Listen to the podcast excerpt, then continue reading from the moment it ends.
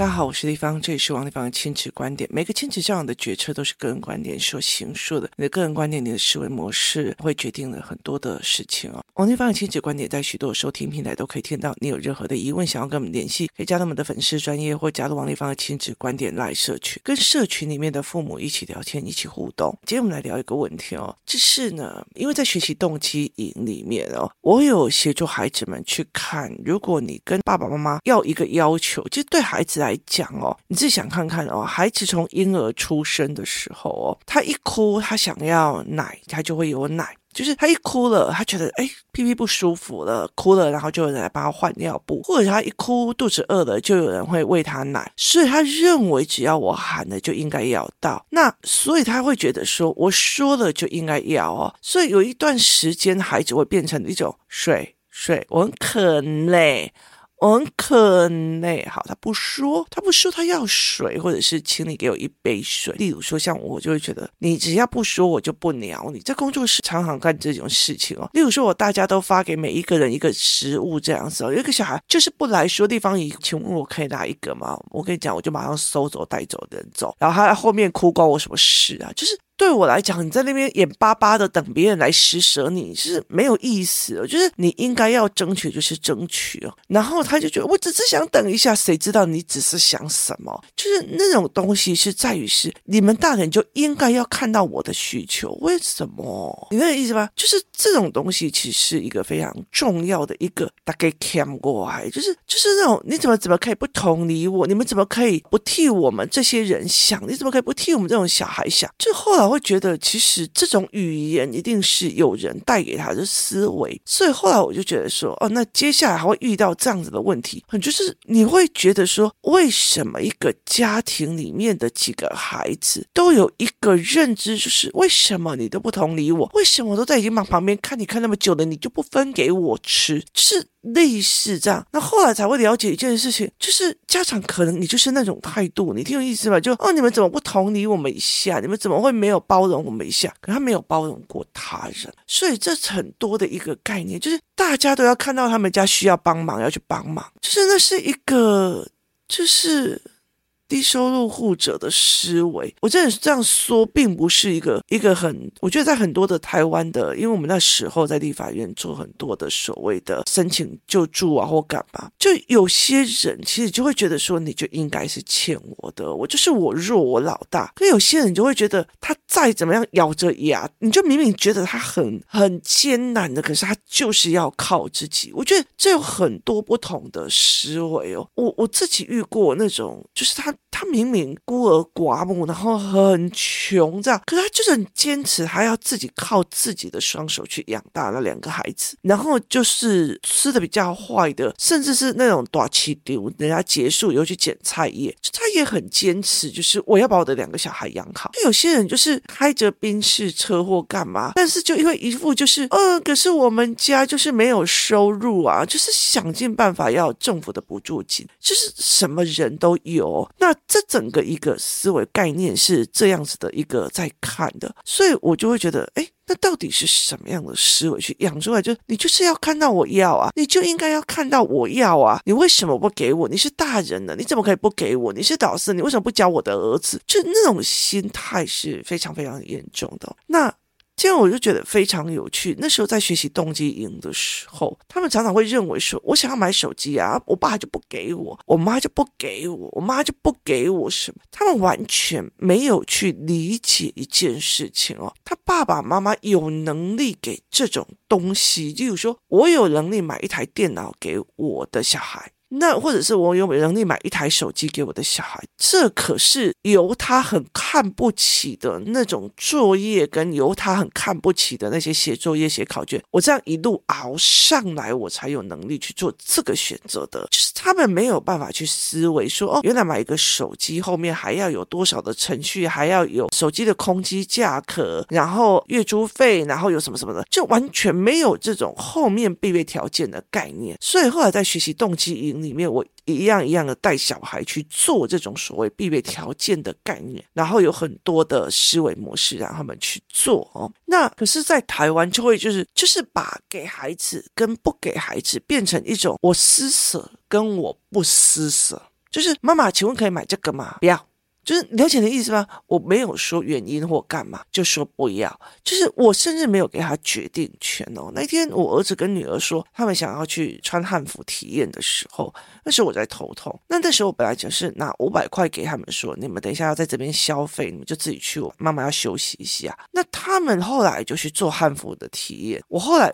看到的时候是他们付了九百块钱给这个厂家，意思就是说姐姐后来自己拿自己的零用钱出来去支付这些所有的费用，然后所以等于是他等于是付了四百块，然后那五百块拿出来也是放在里面用，所以他姐姐她没有计较说弟弟用了多少什么有的没有，她没有，她就是把这件事情完成就好，她没有觉得你为什么不给我，你凭什么不给我？我觉得这种为什么他不教我小孩，为什么他不怎么样，为什么他不给我了，为什么老师不给我？这种就是你是老师，你就应该要对我的小孩怎样？你是谁谁谁，你就应该对我的小孩怎样？就是那种那 candy 耶，你听啊，我就是那种东西，其实很心态是很重的啊。那。后来，其实我们在聊这件事情的时候，我其实很多一件事情在于是，我们常常会觉得，就是老天爷给饭吃，老天爷给他机会来，都是等留后文来，老天爷给他机会，可是他就却没有去清楚一件事情，老天爷给他这个机会，他有没有能力扛起来，又是另外一回事；他有没有能力看到这个机会，又是一回事；他有没有能力去承担这个机会后面的风险评估，又是一回事。这是完。完全两回事的思维哦。那有一天呢，因为我们做了很多的这个概念哦，我们包括学习动机营，还有为了什么而怎么，就是为了一只手机而卖肾这件事情，是它符合它的价值的嘛？因为我们前面有一个活动，所以去让他们知道这个东西值不值得，为了这个付出什么值不值得，包括会运用在他们跟人家吵架，运用在他们在思维的部分，所以为了什么而去做什么这件事。事情值不值得，也是一个思维模式哦。例如说，我要 iPhone 多少，而去卖肾这件事情值不值得？中国就有一个人，他为了 iPhone，然后去卖肾，iPhone 四、iPhone 五。哦，那现在都已经 iPhone 十五了哦。可是这一个人因为肾坏掉，所以他必须要一直长期的洗肾哦。他洗肾的费用，包括他没有办法去赚的钱的机会成本，就已经大大的过了那一只 iPhone 哦。可是他那时候怎么会猪油蒙眼去干这件事情哦？这是在决策的过程的选择，在于是我得不到，我硬要得，而我没有其他的可能性的作为哦。所以那个时候我们有很多。这种案件在讨论啊，这样子。那我的小孩也在那边，在台湾有很多，例如说有有一个，例如说十九岁的高中生啊，就是他站在桥边，然后就跳河自杀，然后就死掉了。然后消防队员去搜救啊，干嘛我都没有。结果后来原因竟然是因为爸爸妈妈没有给他买手机，就是不买手机给我，他们就觉得我。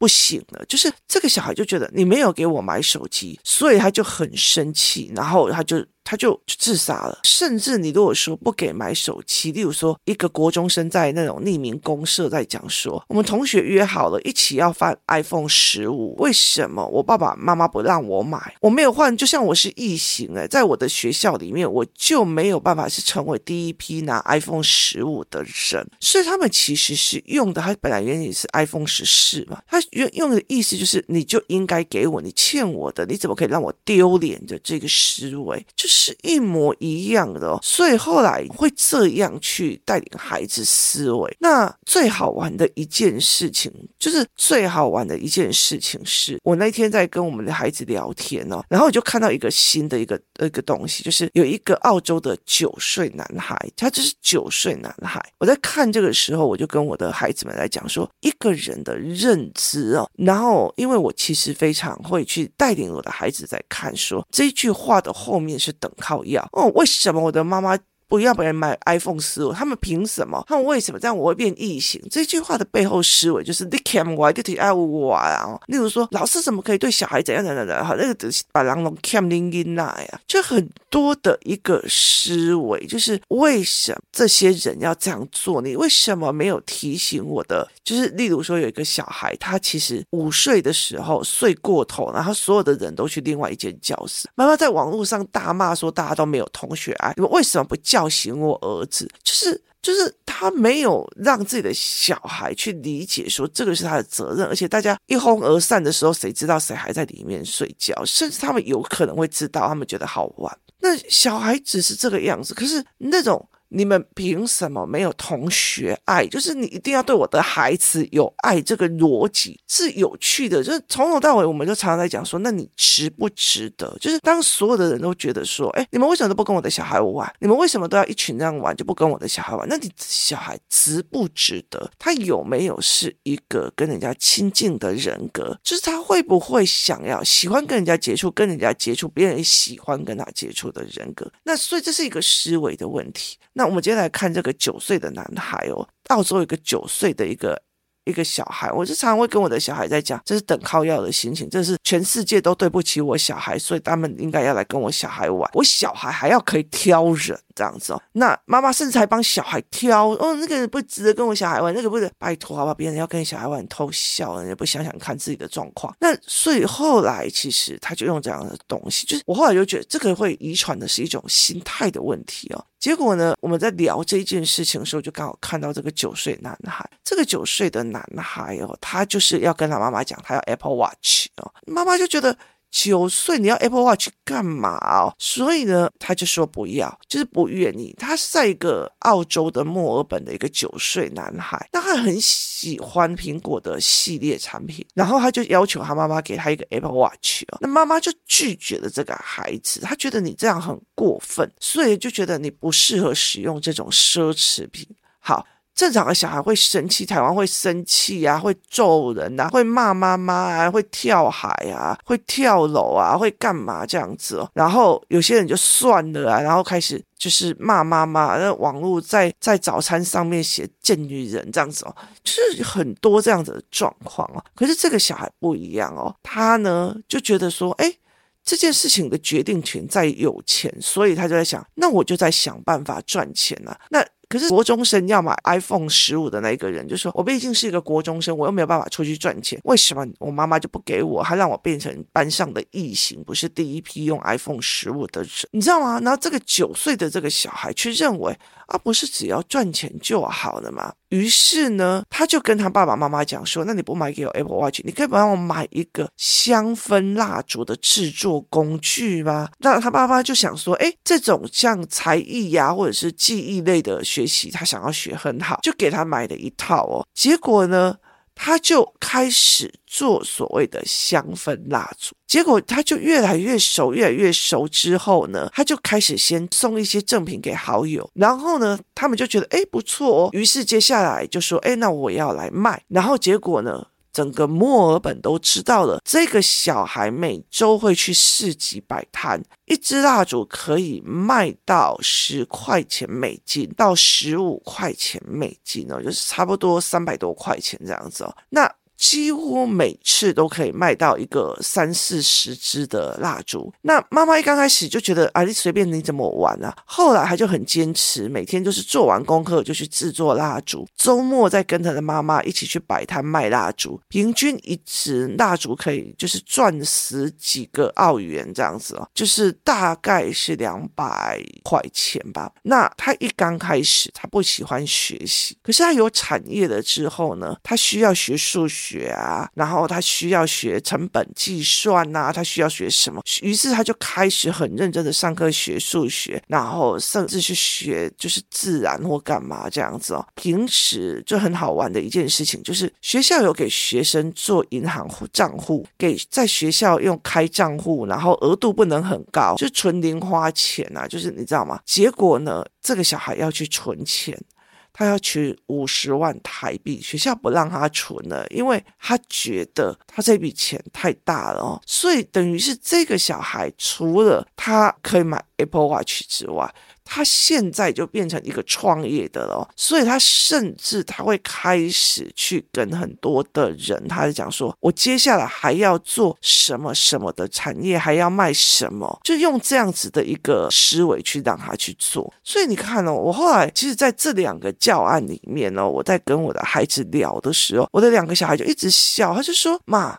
果然是一个人的认知决定了一个一切。就是你不给我买，你凭什么不给我买？你怎么可以不给我买啊？就去跳楼，就去撞，然后就去打，或者是去揍，然后甚至他不知道这些买手机的啊、买电脑啦、买荧幕、买游戏卡，这些都是妈妈用她在那个年代，在属于你的年代的时候去做你最看不起的读书而去赚来的，或者是做你最看不起的苦力去赚来的。可是他们没有想到，就是我只是喊一声要具备这些东西，有钱这些东西，其实并不是妈妈只考虑到我要不要，我爽不爽给你。而是在于是我有没有预算，你可不可以，你可不可以承受得住？任何孩子不会思考这一件事，你怎么可以不给我？你凭什么可以不给我？你为什么可以不给我？所以，是例如说，像我的儿子会讲说，啊，老师这是怎样怎样怎样怎样，老师为什么要给我们这种文章？怎样有的没有的？然后我就跟他讲说，可是台湾就是这种文章啊，你要他去哪里拿到其他类型的文章？没有，那台湾就是这样子的一个，就是教学的一个流程。跟程序，你要他去哪里找到你要的那种教学流程的程序？所以妈妈自己做，我自己做的一个很大的一个原因就是，我知道他们没有，你不需要为难别人。可是你不能是好像是我要的，我要一个思考的文本，我要一个什么，你就应该给我啊？谁叫你王丽芳比较厉害？谁叫你是老师？就是这种讨要的心态。那后来其实我们那一天，因为我们是其实是在外面的旅馆去看到这个新闻的，那我就跟我的儿子跟我的女儿两个就有一搭没一搭，说台湾的小孩是会为了爸爸妈妈不给买东西去生气、手机啊、离家出走啊，或者是说自杀啊，或者是去干嘛这样子。可是为什么澳洲的小孩会觉得啊，也不过只是缺钱这件事情，赚钱的东西其实有很多，这也就代表是说。我其其实是在去泰国的时候，回来的时候，包括在泰国的当下，我并不是带领孩子去看说，你看这个在卖这个，你看那个人在卖那个，我通常都会看着那边就说，这个阿姨创造了什么，利用了什么资源，手上具备了哪些资源去解决人什么的问题而赚取他的金钱，就他创作了什么东西，是从零到一的这个过程哦，所以我就带领的。孩子们去看这个思维模式哦，那其实，在台湾其实很少，就是那我们要怎么赚钱哦？其实，在欧美很多就是卖柠檬水呀、啊，然后童军去卖那个童军饼干呐，哦，然后他们有假日市集啊，或干嘛这样子哦。那工作室里面有个妈妈非常热衷小树市集啊，我可以去做什么市集？我可以去做，它是一个创造的一个概念哦。嘉宾很喜欢，就是哎，我妈要去很妈卖东西呀、干嘛？他小孩也。会就是确实取得金钱的方式，是并不在于只跟别人讨要。那我其实跟我的孩子在讲一件事情是，我。当然知道台湾的教育有很大的问题，然后很多的状况。可是我从来并不是用讨要的方式去说，老师你应该怎样，而是我自己就是小孩上课是归上课，我自己去做出了我自己要给孩子的一套，我自己去做那一块就给小孩。所以这才是一个哦，我知道你的人生里面，你的领域里面是这样在教学，但是我有另外一套是我特别要给孩子的，所以我的教案都是。自己做的，甚至我是去熬出来的，这是一个创造的一个过程。可是有很多的妈妈就会说，哦，好，那你帮我上啊，然后就是完全不管这样子，她就是那种。我的小孩，你把我教好就好了。好，我不用想太多，我也不用，反正我也看不懂，我也干嘛？就他完全没有想要自己往前成长的意思。可是这很难哦，因为像我儿子、我女儿，就后来我其实在了解一件事情：但妈妈我爱你，妈妈我爱你，妈妈我爱你这种东西哦，久了就很无聊，就是很无聊的一件事情哦。你今天跟你的老公两个人，我爱你，我爱你，我就就是很无聊的东西。为什么？因为到了生活里面，它其实是有其他。价值在的，所以其实像我看了很多的婚姻这样子哦，就是你就会理解一件事情。我就问我的小孩说：“你们都已经这么大了，为什么这么黏妈妈？”他们就人家讲说，跟你聊天，跟你讲会。产生不同的认知跟思维，而且你在看的东西比我们先进，然后在思考的东西比我们先进。你并不是以旧的思维在要求我们，而且你没有想要当甩手掌柜的一个，你想要创造某些事情的样貌很重，所以就是每天跟你讲话，你都会觉得就不会前面在讲爸呗啊，叫你卖玩手机的，玩手机啊，叫你怎样啊，我都已经跟他讲过，就是。他并不是千篇一律的人生哦，那很多的时候，所谓的新鲜感。是在同一个人身上用不同的人生模式去寻求新鲜。那如果这一个人是一个不长进的人，他已经没有新鲜感，对我来讲我就没有意思。所以当我一直在往前前进，我的小孩认为觉得妈妈每天都有新招，妈妈每天都有好笑的，妈妈每天都有新思维，妈妈又看到这个新思维了。同样玩手机，这些妈妈不给我手机，原来可以看到不同的认知，跟我妈妈在讲的人是由认。认知来决定行为跟人生走向，那他们就觉得哇塞，原来有人会自杀，有人会玩 gay，有人会离家出走，原来有人还会创业成功啊。就是原来人的思维造成的选择会有不一样，所以我的女儿跟我的儿子，我们就。针对了这一件事情，在讨论很多认知的问题。罢了之后，他们就讲了一句话：跟妈妈聊天就是好玩，就是你不会把它讲。你看人家多厉害呀，人家拿不到 Apple Watch 还会创业呢，你们算什么？他并不是，而是是去看同样一件事情，认知不同而产生的选择不同，所以。所以我的孩子也会问说：“你为什么这样选择？你当初是怎么思考的？或者是你英文为什么这么的厉害？你当初是什么安排跟思考的？甚至他们会去看很多很多的商业啊，或人的思维，去说为什么他们会怎么这样思考的？为什么在台湾很多很有钱的人学历并不高，可是在美国却很大的企业里面，比如是哈佛毕业，就是诺顿商学院或怎么样？那？”这个里面，他们教学的内容跟方法到底是哪里不同？后来他怎么才知道说。一种叫做思维跟公升录取的思维模式，一种就是一直在教知识题，你要完全对，你乖，你要有成绩乖，你要有标准答案，他才可以到达一个程度的。可是，其实，在创业这一条路，有时候是没有人走过，不会有人跟你讲接下来走下去的答案会是什么，而且你常常会错。在创业这条路，你可能会错一百个、两百个、三百个，你最终才会有可能会变成。比较成功的那一个，这是完全不一样的思维模式。你的认知决定了一切哦，所以后来我们还会在这一件事情在聊说，那为什么台湾的民族性大部分都是爸爸妈妈不给我玩手机，只会臭干譙，然后聊离家出走、生气的？为什么会是这样？我们台湾的民族性到底是怎么样？会觉得别人就应该给你的哦。那前阵子他们就刚好去一个长辈那边考了，那些人就会讲说，有好多人哦，天气不好怪政府，生意不好怪政府，一边拿政府。政府补助一边又跟消费者凹钱，然后生意不好再怪政府，所以他就说，很多的时候我们就是。